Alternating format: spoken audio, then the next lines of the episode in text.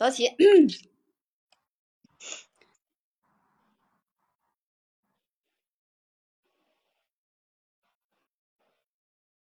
职场生活、恋爱交友、时事热点、文学历史，凡是你想听的，这里都有。跟我们一起走进普通人波涛汹涌的内心世界。我是花信时间，我是阿梅。哦，每次读这个开场白，我发现调调都不一样。应该少有少有主播是在开播课的时候开场白都是自己读出来的，一般都是别人录完一段然后剪进去的。好，那我们今天的这个话题呢，叫做董洁带货翻红，互联网平台直播带货都走过哪些路？近期呢，董洁可以说是在小红书上大火特火啊，然后她应该也买了非常多的广告和通告。嗯，她是怎么火起来的呢？首先是一开始的时候，董洁先拍了一些短视频，然后这些短视频都非常非常的有亲和力，很亲民，基本上都是董洁在家里做做饭呀。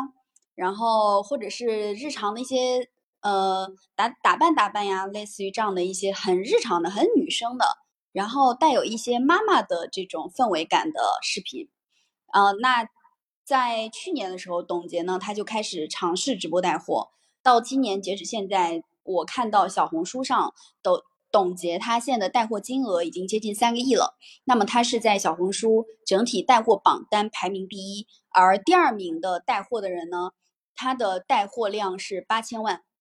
也就是说，董洁在小红书带货可以说是翻红。在董洁之前，其实也有非常多的明星尝试过进行直播带货。呃，有我们比较熟知的贾乃亮啊，他其实以前就做过直播带货。然后有很多的品牌方呢，他们其实也比较有钱，也舍得砸钱，有尝试请明星过来进行直播带货。但是呢，大家的反馈其实不是特别特别的好。很多的品牌方会认为说，请明星来进行直播带货，还不如我找一个特别会在直播间吆喝卖喊的这样的一个 KOL 来带货啊。然后明星的带货呢，放不下架子，而且明星自己对于产品的熟悉程度，对产品的介绍也不是特别好。但董洁这一次在小红书上的带货，所有的直播全部都是由他一个人完成的。他在整体的过程当中，甚至是没有。助理的不像我们想象当中的那个，类似于李佳琦直播间啊，小助理、小助理，然后或者是像抖音的彩虹夫妇啊、小杨哥呀这样的带货直播间，基本上都会有一一到两个助理，然后再加上一到两个品牌方在里面吆喝叫卖。董洁的直播间完全是由他自己，就像一个大姐姐一样，跟他的粉丝去进行一些互动交流，然后分享他认为比较不错的好。好物啊，这个是董洁她直播间带货的一个大概的情况。也有人说，董洁这次的翻红其实是因为杨天真签了她之后呢，杨天真帮她打造了一整套的个人 IP 的形象，呃，大概是这么一个情况。所以今天呢，我们就借董洁带货翻红这个事儿，我们来聊聊互联网平台直播带货都走过哪些路线。嗯，其实明星带货。在这两年是还挺常见的，特别是在去年吧，疫情期间，很多的明星，有人说可能他们的这个专业工作，比如说拍戏呀，或者是上一些综艺什么的不太方便，所以大家都涌入了直播带货的这个赛道里面。然后我看了一下，呃，一个数据哈，不完全统计，他统计了一些明星的单场带货。最高销售额最高的应该是张庭啊，也是这，然后另外一个是呃张雨绮，张庭跟张雨绮这两个人的单场带货达到了两亿的销售额以上，然后呢再往下还有很多的一个明星有做到一亿以上的，比如说李湘、刘涛、汪涵、华少等等，就这些参与带货的明星还真是不少，然后其实有些。不少的明星背后，他们都有这个 MCN 机构哈，就像杨天真去捧这个呃董洁一样，像林依轮啊这些人，他们都好像有加入那个呃有一个 MCN 机构叫什么我忘记了，那个 MCN 机构旗下就是签了很多的这个明星，但是就是最近好像火出圈的这个明星带货还真的只有董洁一个人，你看像你刚刚说的这个数据。董洁还真是小红书里面带货的这个断层第一了，然后可能是因为呃，我刚好今天有看到一个这个分析，他说就是小红书走这个带货的路线，它实际上是走的笔记加这个直播带货的这种方式，它先通过笔记的方式，然后吸引这个关注，然后完了之后再通过这种比较高的粉丝粘性来进行一个成功的带货，而且董洁她确实。她这种带货风格还是变化，还是跟其他一些平台差异还比较大。比如说抖音、快手啊、淘宝直播呀，他们都比较偏向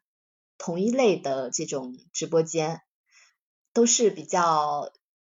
这种叫卖式的直播，对吧？三二一上链接的这种方式。对，然后董洁就比较独特一些啊。嗯，往往都是站一个品牌方，然后呃当场就问。能降价吗？能再降价吗？如果你现在砍到多少多少价格，我立马就让我的粉丝来三二一上链接上车。这套话术我都快背会了。对，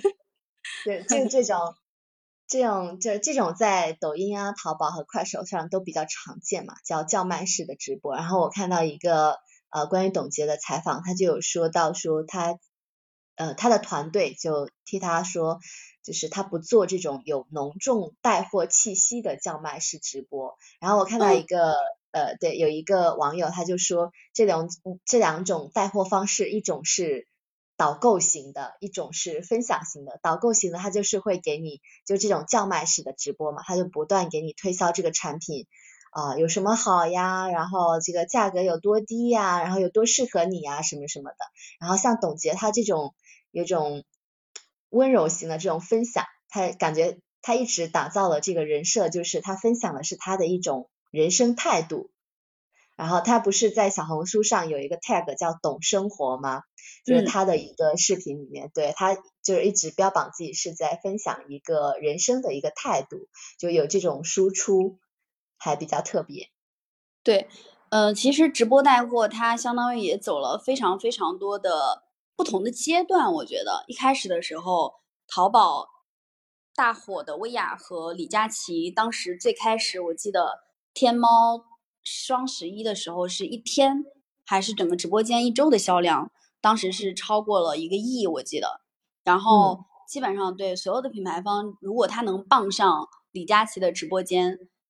这个产品基本上都是快速倾销，几秒钟就没了。还有薇娅的直播间其实也是一样的，不一样的是可能卖的产品不一样，薇娅卖的货品更多一些，李佳琦比较倾向于女生，嗯，一些口红啊、包包、护肤品之类的。后来其实直播带货就慢慢的走向了刚才你说的更疯狂的这种行为，他卖的其实大部分都是一些比较怎么说呢，就是比较价格比较低的，能够让你冲动消费的一些东西。其实直播带货。我们因为在做这块的工作，就直播带货，它的退货率特别高。它退货率，如果你在百分之三十，已经算是一个相对不错的数字。很多直播间它的退货率可能会超出百分之三十。呃，但是后来呢，董宇辉的新东方直播间出来之后，其实直播带货好像大家认为好像开辟了一个新的模式，就相当于是知识带货的形式。然后再加上罗永浩他自己的交个朋友的直播间，他走的其实也是那种非常冷静的，我就跟你聊一聊，交个朋友嘛。然后一边听一边聊一边介绍产品，他就把货给卖出去了。呃，再到现在董洁的直播间，其实相当于又是一个非常新型的、有差异化的，嗯，完全不走寻常路的。他既没有助理，然后也没有直播间的各种各样的提，看起来好像也没有直播间各种各样的提词器。对他走的其实就是一个一个人由明星一个人在介绍产品这样的方式，看起来又跟往期又不一样。所以其实我看到特别多的专门搞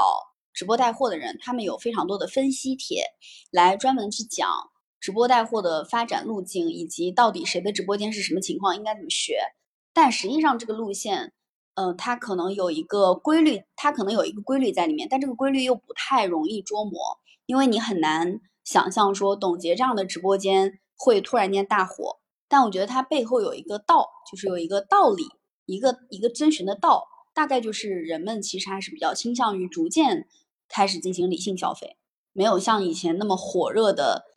疯狂的、刺激性的 爆发式的消费。嗯，我我倒是觉得说是因为不同平台的用户他有不同的一个调性在，比如说呃，所以所以不同平台的这个直播带货它就有不一样的这个风格嘛，比如说淘宝的商品它可能就是全，然后也有一些呃比较就是不同的品牌它有不同的风格，比如说它走的这个客单价比较低的。这种产品，那他可能就很疯狂的这种带货，三二一上链接，我给你一个低价，然后九块九多少包值，十八包不够，我跟你说三十六包这种这种风格，然后就让这个，因为呃如果说你面对的是老铁型的这种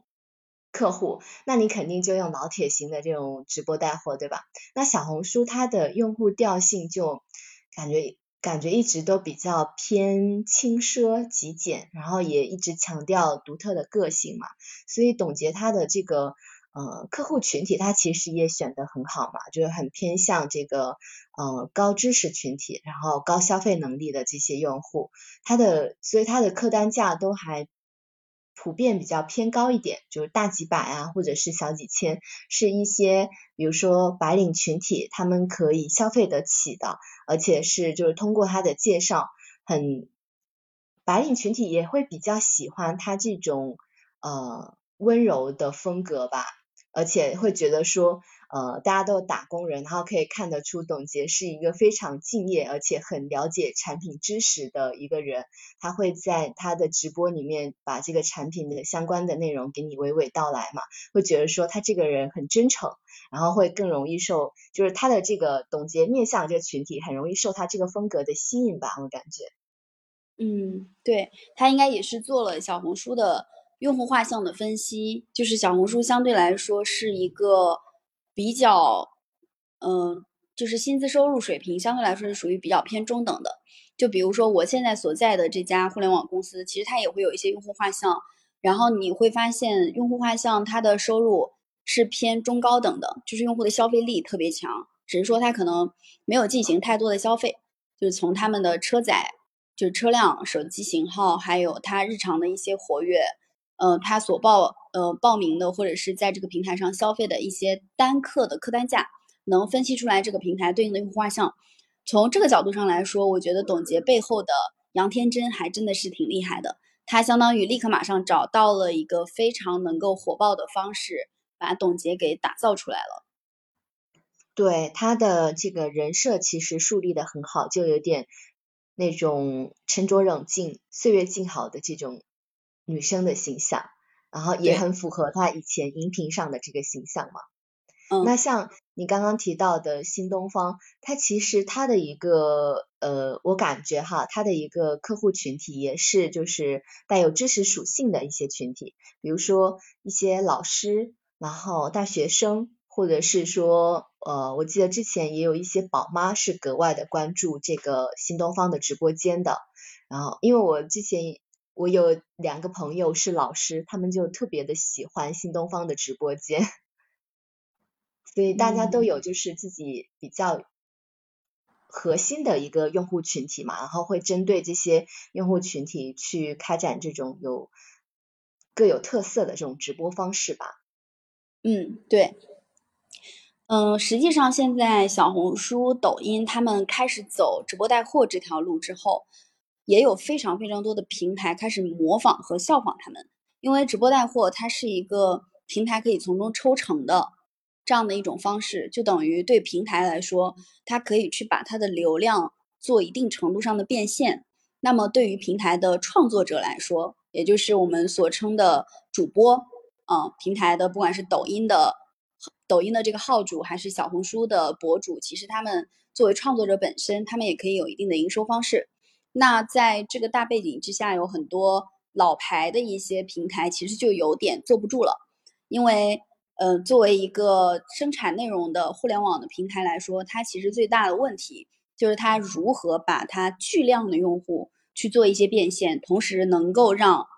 平台上的内容生产者也赚到钱。前段时间其实 B 站就发生了一个事情，是 B 站的 UP 主集体停更，他们停更的原因呢，就是因为 B 站开始。扶持短视频，其实 B 站它是一个中长视频的土壤基地，它的视频的长度很多都在二十分钟到三十分钟左右。B 站一开始火就是因为二十到三十分钟的很多的日本动漫在上面传播，然后它火了。那么后来呢，B 站它改了它的整体的算法，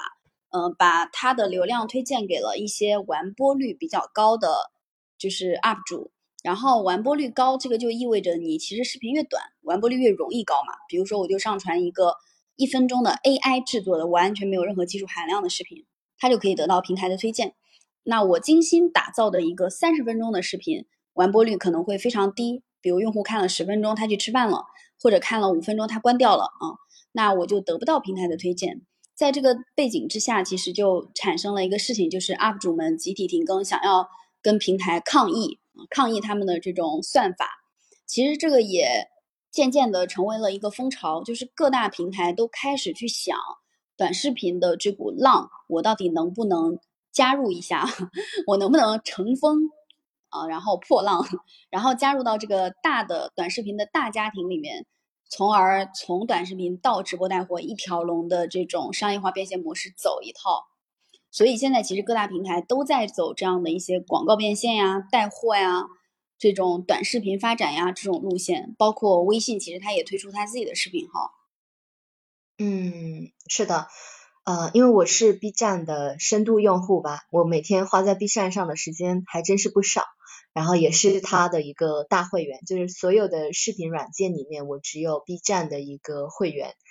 啊，给 B 站充了会员，然后。老实说，我自己我自己的一个感觉也是非常明显的，因为 B 站现在的首页推送很多都是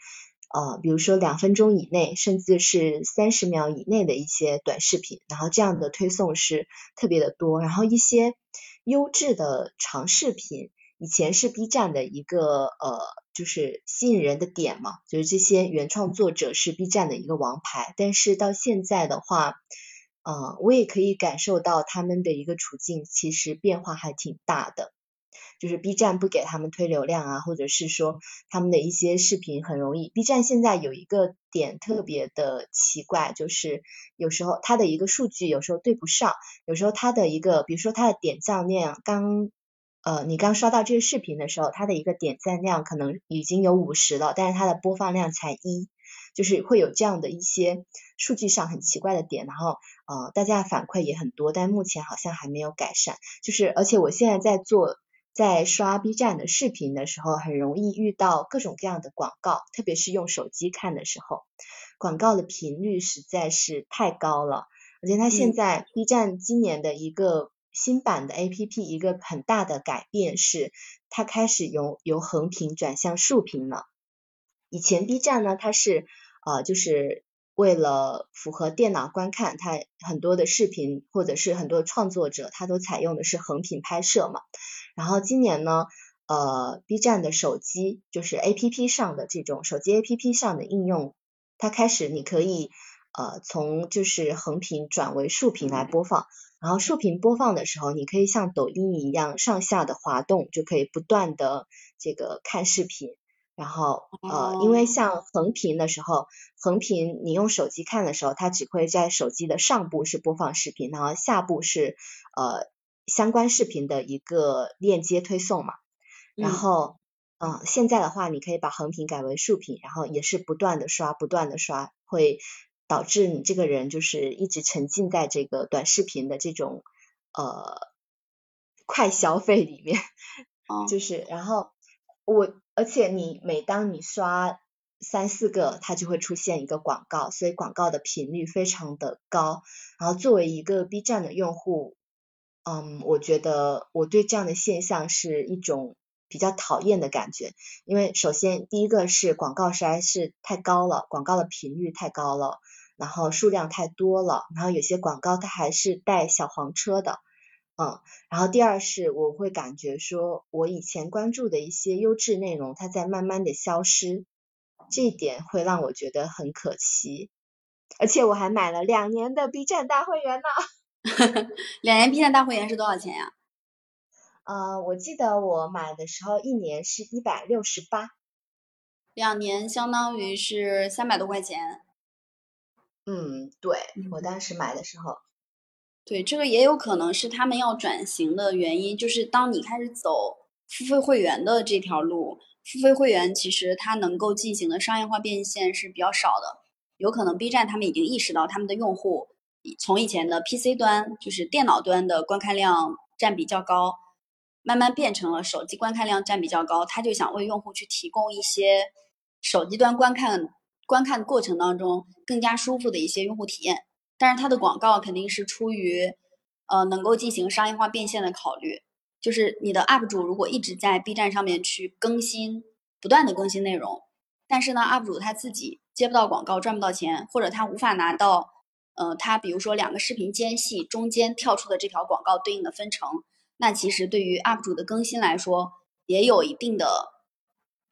一定的问题。很多 B 站 UP 主都强调自己为爱发电嘛，就跟。喜马拉雅一样，很多的主播都强调自己在为爱发电，因为他们其实没有赚到钱。那如果广告的一部分的收益能够给到他们，让主播先填饱肚子，然后主播再去衍生孵化，呃，服务到他自己账号下对应的粉丝，一般平台会走这个路线。但是其实作为用户的角度上来说，我也觉得漫天飞的广告真的非常的让人不开心。比如说我刚充了一个会员。然后在喜马拉雅上听对应的专辑，本来会员是可以免广告的，结果现在也不免了，也不是不免了，就是弹新型广告给你。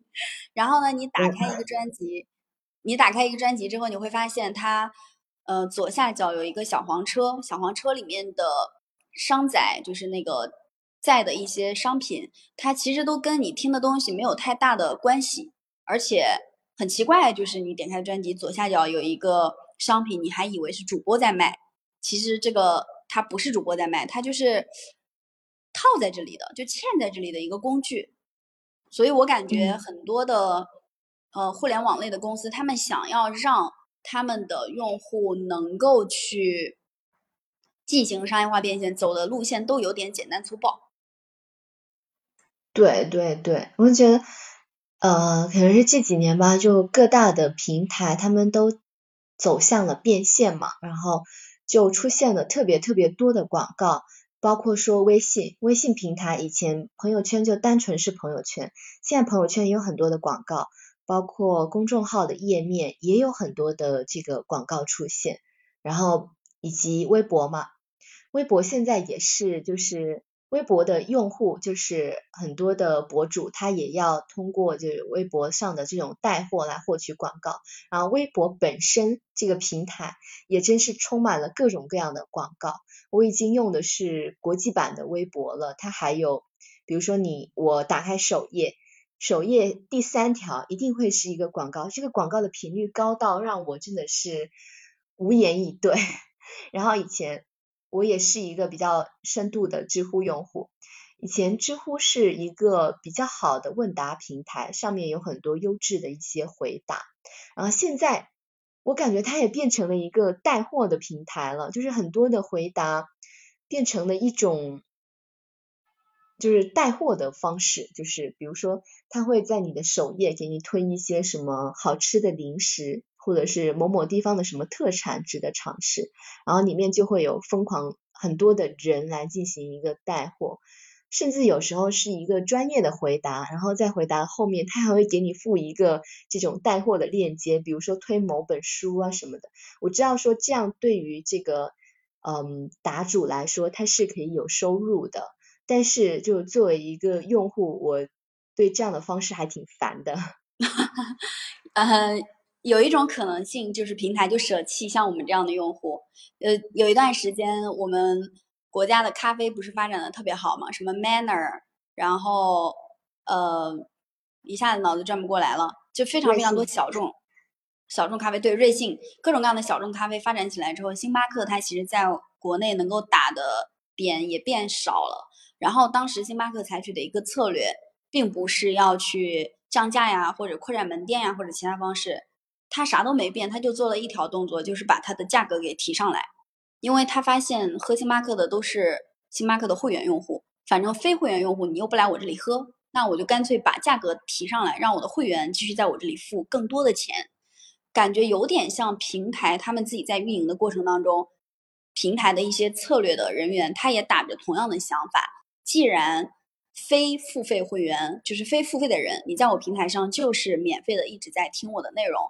薅相当于我们叫薅羊毛的用户就是很多，你又不产生价值，那我不如就直接在付费会员的身上去找一些可打的点，比如说像喜马拉雅在付费会员头上继续加广告，然后或者是像你在 B 站的那个付费会员的基础之上，还是给你划两条、划两三条就弹一条广告。因为它默认你是更能买东西的，你是更有价值的，它就在你身上把这个价值给不能说榨干吧，我觉得应该叫想给你提供对你让你满意的用户服务价值，但没做到，让你觉得很不舒服，有点粗暴。所以他们其实我们作为用户被这样的平台 PUA 了，是不是？我们先是。他把我们引入这个平台，然后让我们呃形成了在这个平台的一个使用习惯。完了之后呢，他再慢慢的走向收费，就是一步一步的呃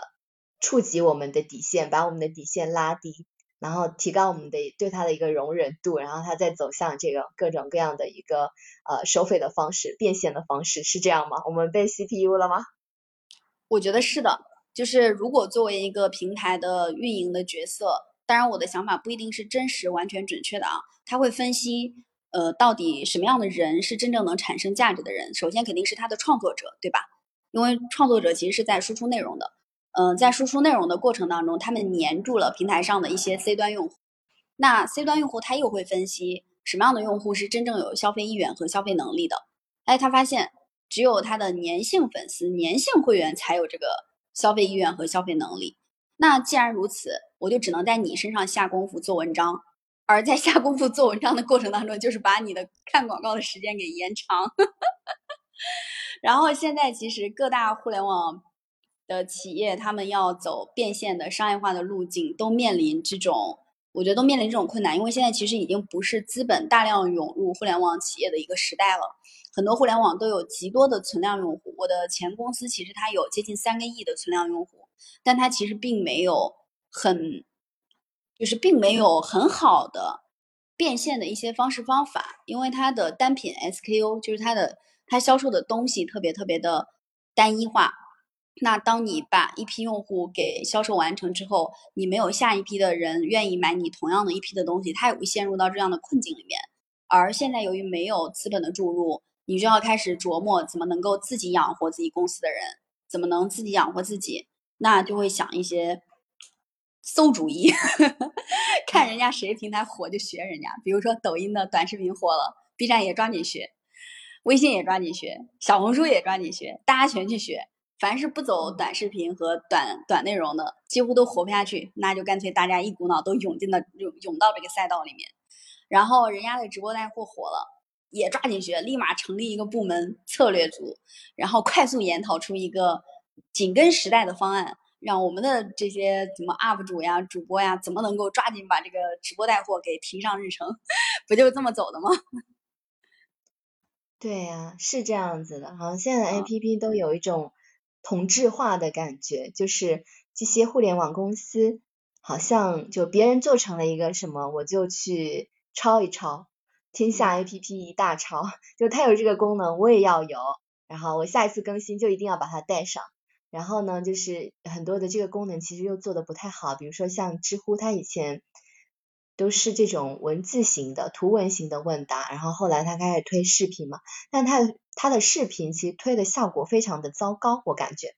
反正效果是很不好的。然后我我也去了解了一下互联网企业的一些变现方式嘛，比如说。有主要的四种变现方式，一种是走电子商务，就是直播带货，像抖音啊、快手啊、小红书啊，现在所走的这个道路；一种是网络游戏的，比如说腾讯它的这些游戏，网易的游戏，他们通过游戏就是可以支撑起很大的一个营收占比了。然后一种是广告，比如说像微博，呃，像各个平台，其实很。大部分的互联网平台都有走广告的这个路线嘛，很多，比如像谷歌的话，我之前呃前段时间看它的一个广告占比就是非常非常的高的，它的规模净利润可能是六百亿左右，然后它的广告占比、广告收入占比就有五百多亿了。然后第四个这种变现方式就是增值服务，比如说像会员或者是提供这种知识付费，像呃 B 站的这个呃会员，他就可以看一些会员专属的，比如说动漫啊或者是电影啊这些。B 站可能一开始它就是靠引入一些日本动漫或者是其他国家的一个动漫来吸引它的会员用户嘛，只是说这两年它好像走歪掉了，就是没有留下。没有留下比较好的一些呃国漫区的作品，因为国漫区的很多作品都被腾讯视频给带走了，然后呃日漫区好像也没有引进比较好、比较知名的或者是说比较叫座的一些作品，所以它又没落了。嗯，版权 IP 还是非常重要的。嗯，刚才有提到说知乎它它也走视频的形式嘛，其实知乎确实它开了一个。能够上传视频这样的一个功能窗口之后，其实我也变得不爱看知乎了。本来知乎其实它还是对我来说算是搜索搜索工具，就是能够你真正搜到一些对你有用的东西。现在其实，在创作质量上，对已经有很大幅度的下滑，呃，也是扩张用户的带来的必然结果吧。因为你在扩张用户的过程当中，你的用户的质量。你的创作者的质量，它本来其实就是会逐渐下降的，因为真正能创作的人本身数量是少的。然后呢，呃，类似于 B 站的这种情况，微博其实也有同等情况。我关注的一个微博的博主，他有三到四万左右的粉丝，然后他前段时间就说自己要弃更，也确实弃更了。弃更原因是因为他的三四万的粉丝都不活跃。你没有什么商业价值，就是没有跟他互动，也没有什么点赞评，然后再加上微博的推荐机制好像也不是特别的好，就是他弄不懂微博到底是以什么样的推荐机制在推荐一些东西。最关键的，当然最关键的是微博整体的用户活跃度变低了，所以呢，他就转向小运运营他的小红书账号，小红书账号上只有五千的粉，他就已经能接到每个月呃一到两条广告。然后他就认为小红书的这个整体的粉丝质量、活跃度相对来说都是比较高的，确确实实在投放的逻辑上来讲，就是专门搞渠道投放的人也非常清楚小红书的用户价值。比如说他找一个 KOL 来合作制作一条投放投放的内容，那小红书的用户价值就是高，就是获客的成本低，然后能获客的数量更多。而微博现在其实已经相对来说有点没落了，微博它也开发了它自己的视频的工具。也能刷视频，但是我会非常明显的感觉微博上的视频的质量，跟抖音和小红书上面的视频质量不可同日而语。就是你看微博视频的时候，它的算法的推荐机制并不是那么强，它会给你推荐一些你根本就不感兴趣的东西。同时，它的视频本身的趣味性，还有传播力度，呃，深度方面都不能跟抖音和小红书相比。所以，其实现在很多很多的。各大平台在做账号的公众号的号主、微博的号主、UP 主、B 站 UP 主，包括喜马的一些主播，大家都慢慢的开始走向视频平台。就他在视频账号上开一个号，再开始慢慢的起号，他发现哎这个效果蛮好，他就会慢慢放弃一些不太活跃的平台，就导致了短视频平台的垄断性吧。嗯，但是现在确实。也面临着就是呃相同的领域内流量真的见底了，就是会刷短视频的那些人还真的已经嗯差不多了，就是你再去挖掘没有再更多的一些流量出来了，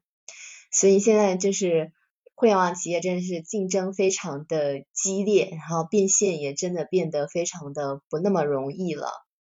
对，你看这个地方，比如说我问一个问题，你作为。假如说你作为 B 站的或微博的运营人员，你发现你的人才就是你的创作者，他都慢慢的涌向短视频平台，原因是因为在你这个平台上，你的粉丝不活跃，他也赚不了钱，对吧？因为他粉丝不，你粉丝不活跃的情况下，必然很难赚钱嘛。再加上你也没有什么创作工具可以给他变现的支持和路径，那这个时候你会做什么呢？你肯定要开发这些能够帮助创作者变现的工具，把他们留在平台上。而这个开发本身其实就会造成你的 C 端用户的一些不满，因为 C 端用户会觉得你过于的商业化了，对吧？就相当于是，呃，学别人，但是没有学到跟，就是没有没有保留自己平台原有的独有的风格，盲目的照抄照搬去学习，既让你的 C 端用户很不满，又让你的 P 端的这个创作者很不满，然后你搞完一套之后，发现大家还是涌向了头部。嗯，对，流量向头部的这些 A P P 去聚拢嘛，对这种情况，这种情况实际上还还挺难过的，因为有时候一些比较小众的呃 A P P 或者是某一个细分赛道里面的一些小企业，他们就会过得比较艰难，比较难维持下去吧。嗯，有没有哪个 App 它？没有伤害用户的价值，他也把钱赚了，他还让他的用户觉得，哎，体验服务非常好。这个这个事儿，我们昨天在讨论的时候，我真的是想了又想，然后我今天想到说，呃，也许有一种类型，它就它不是 to C 的，它不直接面对用户，有一些 to B 的。一些企业、一些互联网服务，他们可能还会比较赚钱，比如说像阿里云啊、百度云啊之类的，它是面向的，就是 to B 嘛，对企业端提供服务，然后他们可能就会好一些。嗯。那这些我们没有直接接触到，对我们作为用户没有直接接触到。对 to B 的这些，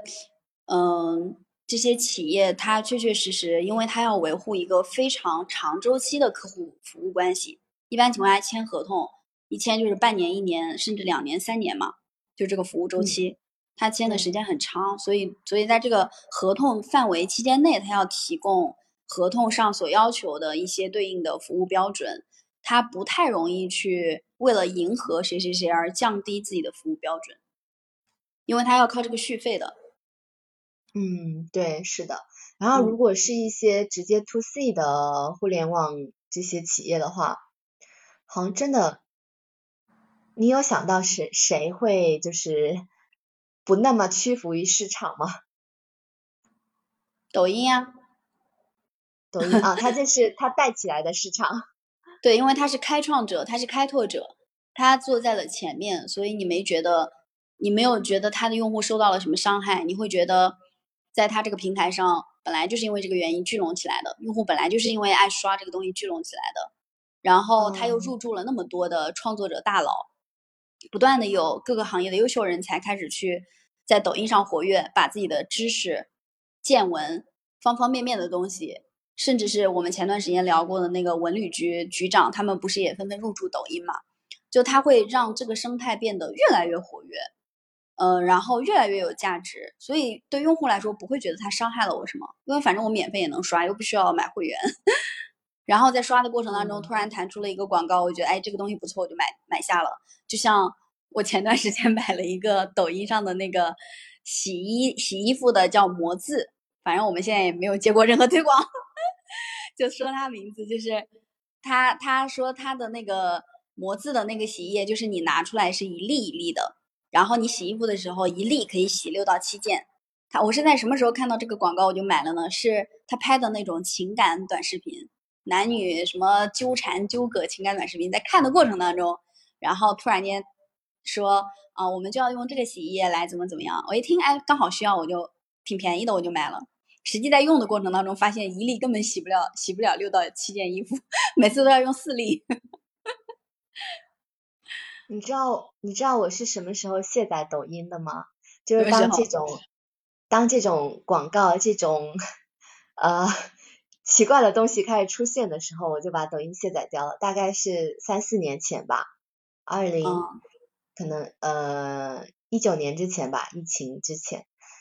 因为那时候我有一段时间也那段时间非常的喜欢刷抖音，大概是一八一九年的时候，然后很。有时候真的是下班之后会刷到凌晨两点，然后呃那时候还没有出现直播带货，还完全没有出现在抖音的平台上，然后平台的广告也是还没有那么多，然后那时候也已经聚拢了一批就是呃本身比较爱拍视频，然后视频的长度也会稍微比较长的一些创作者，然后他们呃那时候有一段时间是一开始抖音很火的一个话题，就是呃，抖音带你去看世界，类似于这样的，因为它有很多各地的一个创作者，然后以一种很有趣的方式，然后再搭配音乐，呃，比如说各种卡点啊，然后带你去看他们身边的世界，他们他们的一些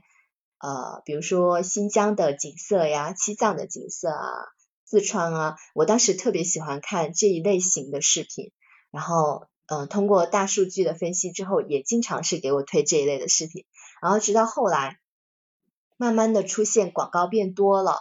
啊，广告变多之后呢，又有一些这种这种带货的，当时抖音还没有小红，没有小黄车，然后也没有这个直播带货的这个东西出来，然后他们是。通带货是把这个人引流到其他的一个购物平台，比如说京东或者淘宝。当这种方式出现了之后，我就觉得挺烦的。反正那段时间我就把抖音给卸载了嘛。然后我觉得我卸载的这种行为也也还挺对的，因为我现在对于呃直播带货这种方式还是比较，我个人还是比较抵触的，因为我不看，我从来没有看过呃任何一场。比较完整的直播，有时候就是不小心刷到嘛，然后，呃，我因为我觉得直播带货它很容易让人冲动消费，然后进行一个囤货，因为很多的直播带货它带的东西，比如说像吃的。呃，像一些生活的日用品，你想说，啊，这个东西很快就会吃完了，或者说这个东西它每天都要用，比如说纸巾啊，啊，像你刚刚买的这个洗衣服的洗衣液啊、洗衣凝珠啊，各种东西，你会觉得说，反正我都要用，我就多买一份，怎么的？而且它这么便宜，但是我一我一般都觉得说，这种是一种就是冲动消费，啊，很多东西其实不需要囤的，你身边有很多的地方它都有在卖。然后也很容易，就是你看着看着，很容易那个购物的情绪就会被带起来了。所以我我觉得我还是坚持不要看这种直播带货的好。嗯嗯，是这样的，就是你在看这些视频的时候，比如说你刚好需要，或者你的东西还没用完，你看到这个东西非常好，你可能就直接下单了。我就是一下刚才说到这个的时候，我想到那个《三体》里面刘慈欣他在讲。大概是四百年之后的样子吧。他说，呃，那个时候的广告牌儿基本上是呈现在每个人的眼前，就是有一个透明的水晶版的广告牌儿，专门为你推荐、为你量身定制、为你推荐你需要的东西。比如说你最近头疼，然后广告牌上就会展示一个治疗头疼的一个药品。然后你最近需要买衣服，你头顶的那个广告牌就向你展示一个你需要的什么样的衣服的店。然后我们现在其实，在互联网企业里面看到的这种不断弹出来的广告，它也有点像慢慢的开始走广告商业化的路线，所有的就一切形式接广告。我现在看到看微信读书，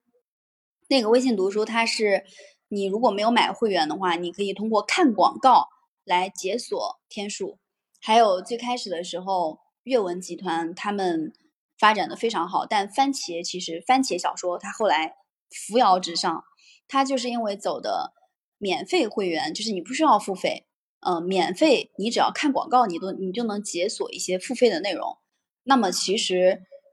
我了解到的就是很多互联网企业在抄番茄小说，因为他发现用户群就是那些免费的薅羊毛的用户群，他们都涌到番茄小说里面。不再在他们的平台上去看小说了，因为在他在番茄小说里面，他不用掏钱。那在这种大背景之下，那些老牌的通过付费才可以观看和解锁小说的一些平台，他不得不采用一种战略，就是学习和模拟番茄小说的形式，然后让自己的平台也充满了广告。对，是的，因为我确实也看到了这样的言论，就是呃，有那个。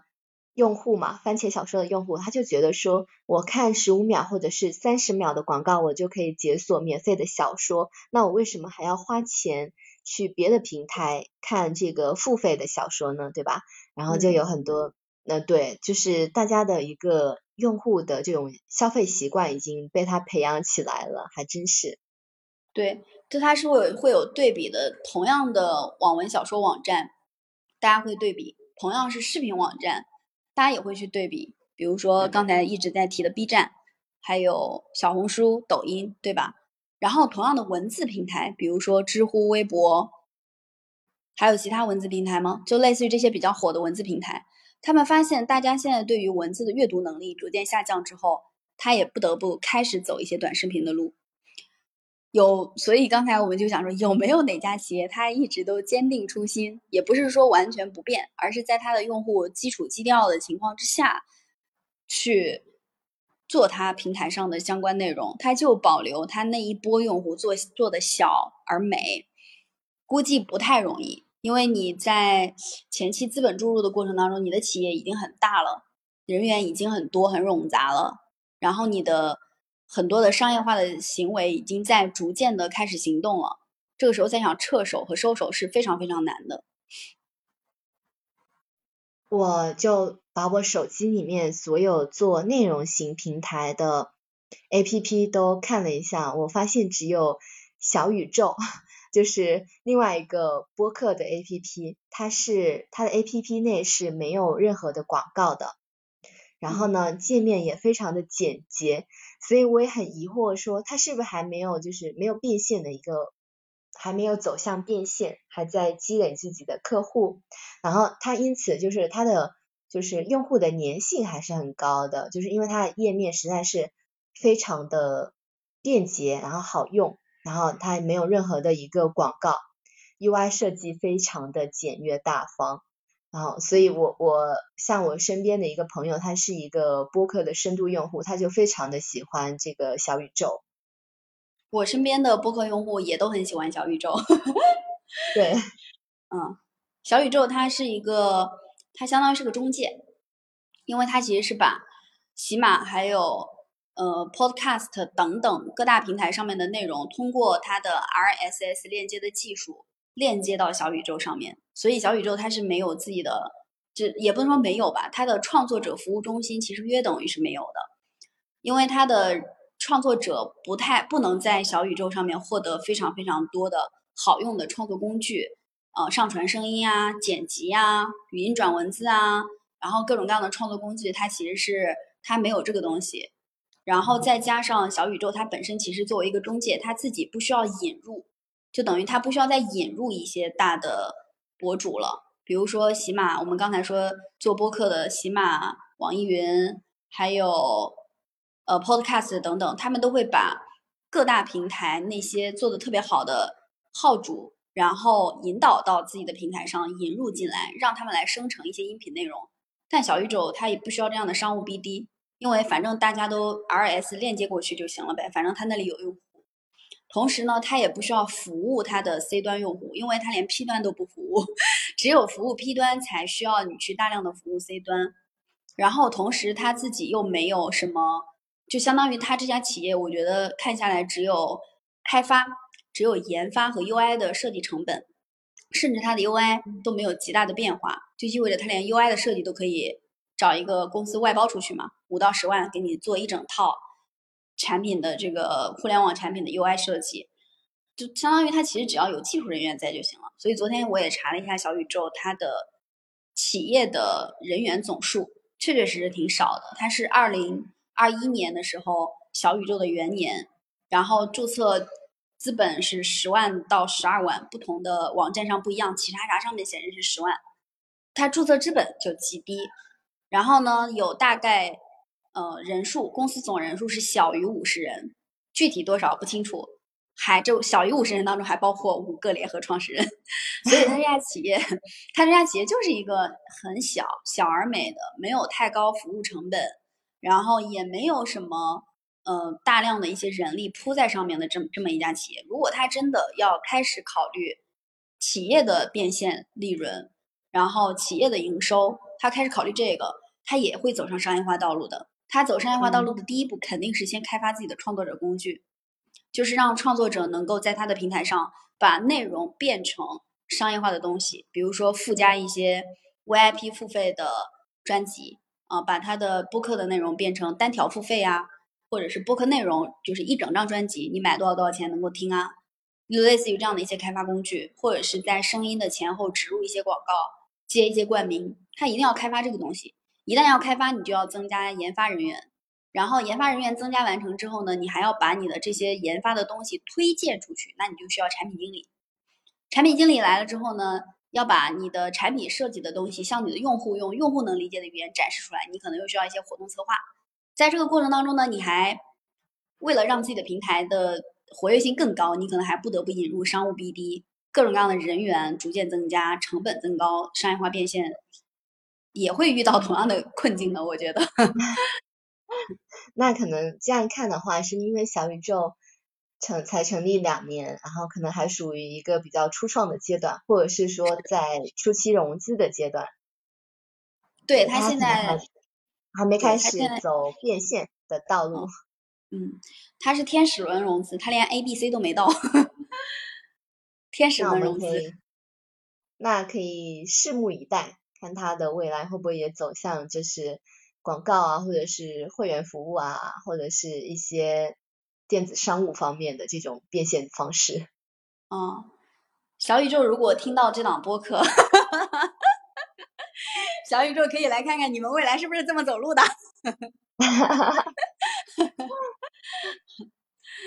嗯，对，但是也不一定完完全全是我刚才说的，也可能人家有新的一些方式，因为人家现在就是一个中介嘛，人家现在就。不是在做非常重的互联网企业的那一套东西，它其实应该就一些研发人员就够了。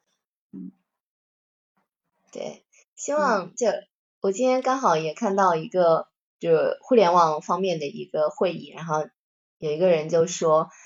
嗯，如果你做不到某个赛道的第一的话，那应该做就是转向另外一个赛道做唯一，就是要在细分赛道里面就是做好自己的一个产品和服务嘛。希望小宇宙可以坚持自己的初心吧。哈哈，好的，小宇宙加油！哈 哈顺便，哎，我顺便说一下，我们的播客的播放量其实大部分都不是来自于喜马。你记得上回我给你发那个表吗？大部分的播放量都来自于 Podcast 和小宇宙，就还挺奇怪的哈。嗯，就说明喜马的用户其实他听我们播客的人本来就很少，反而是小宇宙这样的很聚焦的，或者 Podcast 这种很聚焦的这种专门做播客的平台，用户对滑到我们的播客内容的概率还更高一点。我们在喜马其实是得不到推荐的。那这个情况下。嗯，就会产生问题了嘛？问题就是作为创作者，你肯定要慢慢的、慢慢的。假如你真的有商业化变现的需求的话，或者这个野心，那你其实就是会慢慢的划出这个平台，去其他的平台。所以我也非常理解很多互联网企业，它走的四不像，也是它的不得已而为之的方法和策略，以及求活、求生存的这种意愿在里面。是啊，只要有投资，肯定投资者就会要求投资回报比嘛。嗯，对。好，那我们今天的这档话题，董洁带货翻红互联网平台，直播带货都走过哪些路，就聊到这里，聊了接近一个小时的时间。拜拜，再见。